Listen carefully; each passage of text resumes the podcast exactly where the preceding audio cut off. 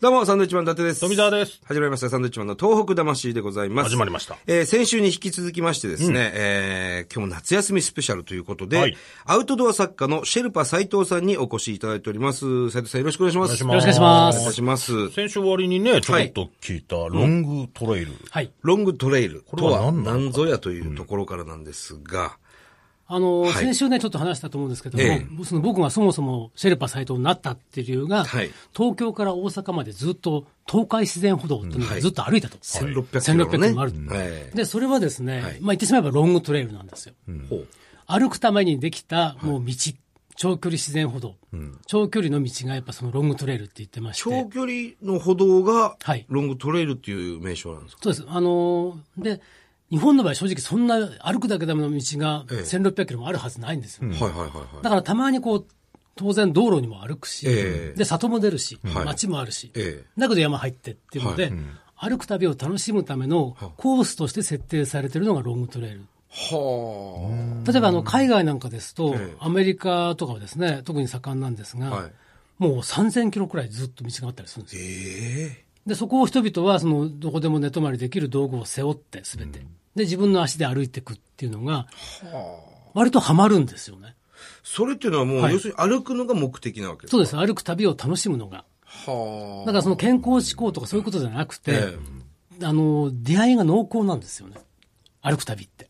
どういうことですか、そっていうのはね、あの、例えば、車同士がこうすれ違ったり追い越しても、ええはいその車同士は別に仲良くなったりしませんよね。えなんないですね。はいだけど歩く人がそうやって出会ったりとかすると、まず挨拶するし。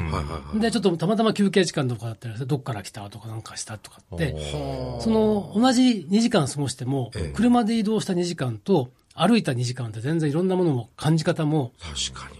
当然あの、歩いてるわけなので、いろんなもうものを見るっていうのもあるし、それから耳も当然いろんなもの聞こえるし、ええ匂いも嗅げるし、はいで、空気も全部体で感じられるし、えで、面白いなと思ったらそこで立ち止まれるってこともできるわけえだから。なるほど。だから道草食い放題なんですよね。はあ。で、さらに言ってしまえば、その、どこでも寝泊まりできる道具を背負ってるから、ええそれで日が暮れたらそこに寝泊まりしちゃえばいい。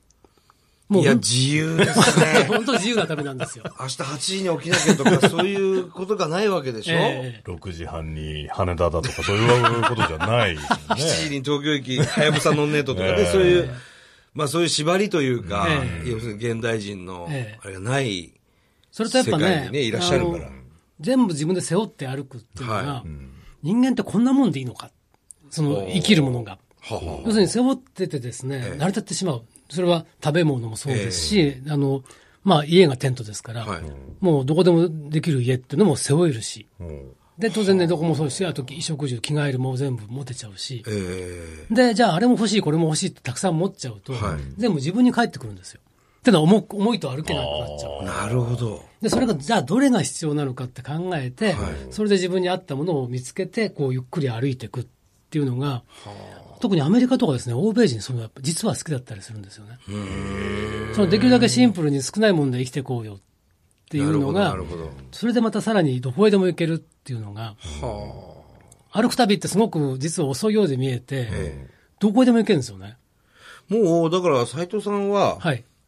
電車とかもあんま好きじゃないっていうか、その、電車は電車で電車とかと。も基本的に乗らないい、や、乗りますよ。乗るんですか？車も乗ることは乗る？乗ります。当然乗る乗るけど、はいやっぱその、この区間は歩きたいとか、はいはいはい。で、歩く旅がいいのは、そのさっき、今、今言ったみたいに、その電車乗りたければ乗ればいいんですよ。あ、もうその辺も自由。ね、自由です。だからその、あの、僕がやってるそのロングトレイルの旅なんかもそうですけど、えこの区間つまんないなと思ったら、それは本当にバスでその区間だけ飛ばしてもいいし、えなるほど。で、場合によってはヒッチハイクして乗っけてもらって、その区間だけ、じゃあまたここから歩こヒッチハイク。う。ええそれがね、こうじゃなきゃいけないってことはない。僕の場合はですね。で、自転車やオートバイ旅をしてると、はいはいはいじゃあその自転車どうやって運ぶんだってんなるけど、歩いてると車に自分が乗っけてもらったりとかもできますし、それは最低限の装備で旅をしてるから、はあできることだなと思いますけどね。で、このロングトレイルっていうのが、はい。あのー東北のですね、え沿岸地域、はい。要するに岩手、宮城、福島のあたりに、ええ。えーあるんですよね。あの、今作っ。てる最中ですね。あ、今作ってらっしゃるええ。あの、復興にまあ結びつけようってことで、はい。で、被災地を全部結んでしまおうと、一本の道で。ええええで、北はですね、あの、八戸の鹿島神社から、はい。ずーっともう南に、えー一番南がですね、福島県の松川浦。松川浦相馬の。ええそうです。そこまで全長700キロの道を作ってしまおう。はあ。で、それでまあ一応僕もずっと歩く旅をやってますから、ええあの、ちょっとこうアドバイザー的に関わって、えで、実際あの、今空いてる区間がですね、あの、久慈市、岩手県の。岩手のはい。はあの、八戸から久慈市までは100、ええ。100キロぐらいは正式に空いたんですよ。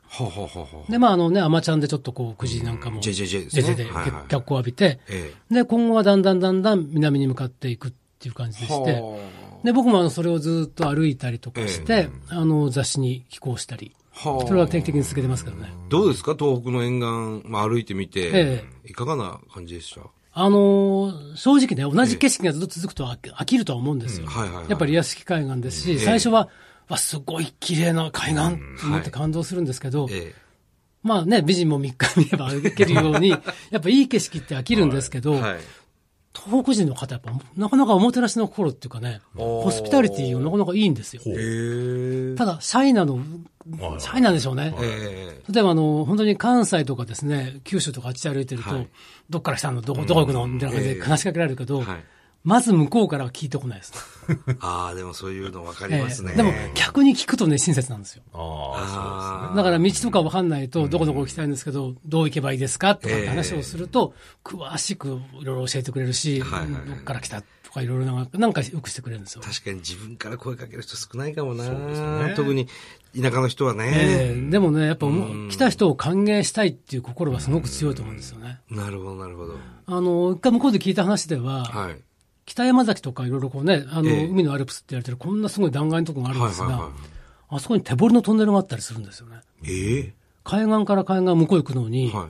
本当にね、ごつごつしたトンネルが掘ってあるんですよ。はあ。人しか通れないトンネルが。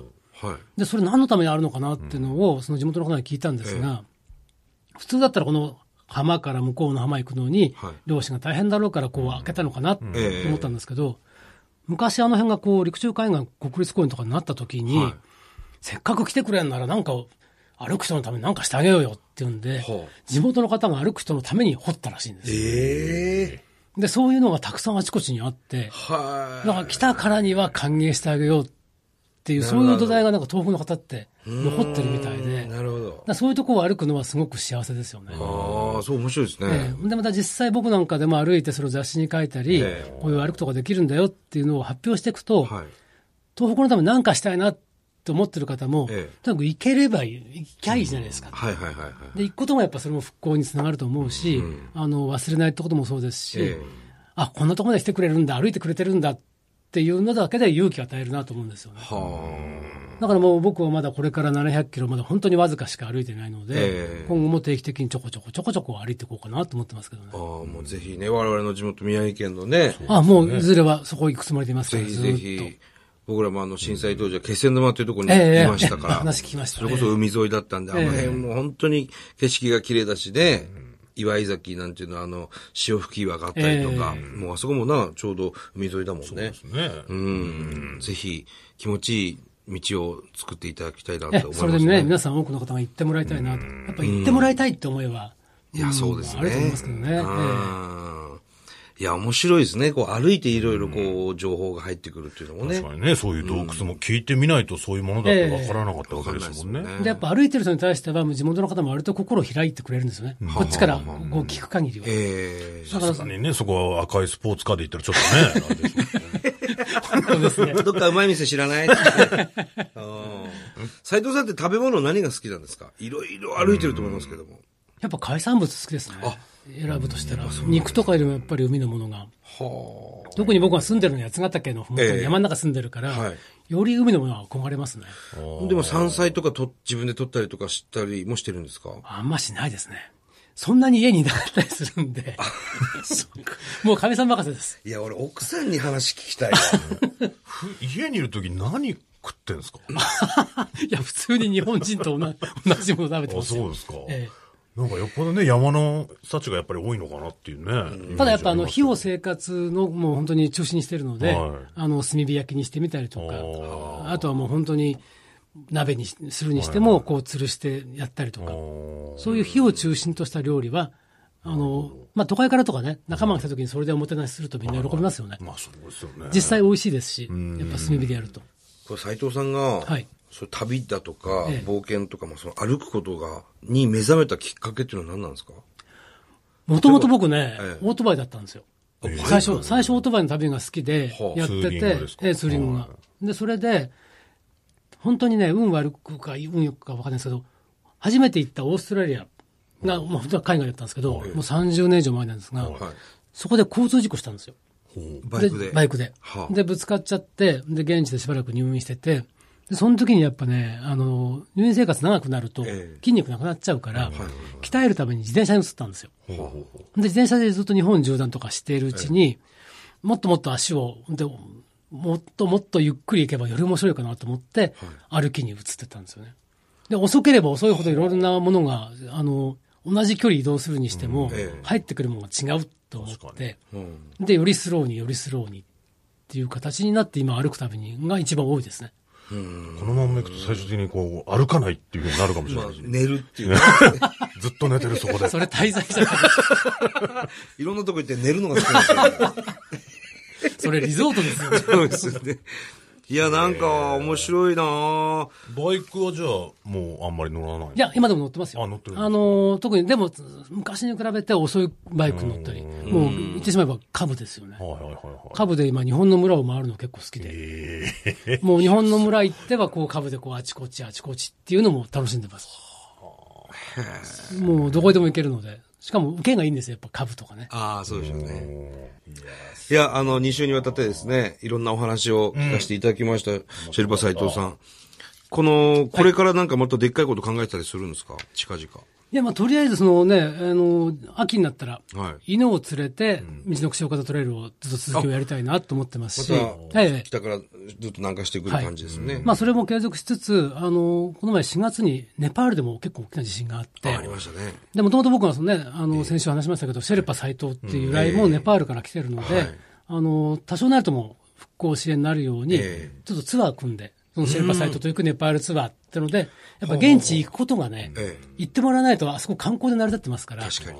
でそういう意味ではどんどん行けるんだよってことをアピールしつつ、あの、みんなで行って、お金使ってこうよっていうのをなるほど、そういうことを言っていきたいな。そのお金はどっから湧いてきたいやこういうシェルパ斎こういう藤さん。本を皆さんがね。確かに。はい、本買っていただければ僕も成り立ち生ますので。活費これか、もうみんな買わなくなったら何もできなくなってしまう。お願いします。買ってください。